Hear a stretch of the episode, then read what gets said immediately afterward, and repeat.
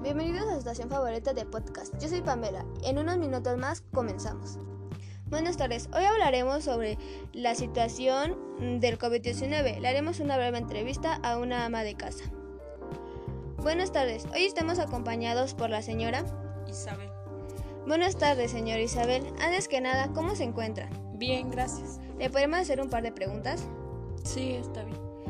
Antes de hacer las preguntas, vamos a un corte informativo. Hola, buenas tardes. Este es un noticiario ¿Cuántos accidentes más? Nos encontramos conectados con nuestra compañera Anita. Hola Anita, cuéntanos qué está pasando por allá. Hola, buenas tardes Gloria. Aquí reportando desde Tres Marías, Cuernavaca, en la cual acaba de haber un accidente. Una caravana de motociclistas de edad entre los 18 y 24 años acaban de chocar contra un camión nos informa que hay muchos heridos, entre ellos mujeres y niños. Aparentemente no hay ni un muerto, pero hay muchas personas con graves lesiones. Esto es todo por hoy, Gloria. Hasta aquí mi reportaje. Gracias, Anita, por compartirnos esa grave información. Hola, ya estamos de vuelta. Continuando con las preguntas. ¿Cuántos años tienes? 36. ¿A usted en qué le ha afectado la pandemia? Pues me ha afectado en, pues en varias cosas. Entre ellas es una que, por ejemplo, tengo que salir a la calle y si salgo tengo que usar cubrebocas, tengo que usar gel.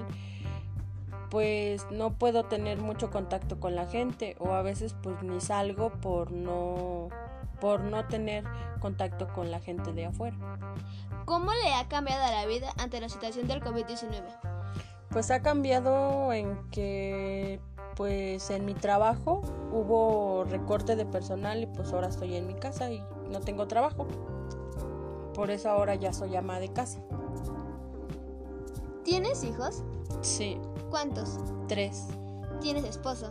Sí. Última pregunta. ¿A usted ¿O usted en qué ha visto que le ha afectado a su familia la situación del COVID-19?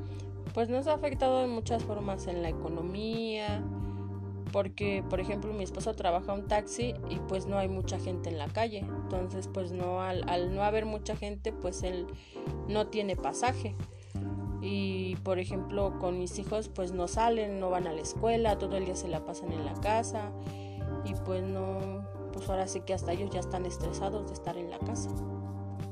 Muchas gracias por tu por tu presencia. Y gracias por venirnos en esta entrevista.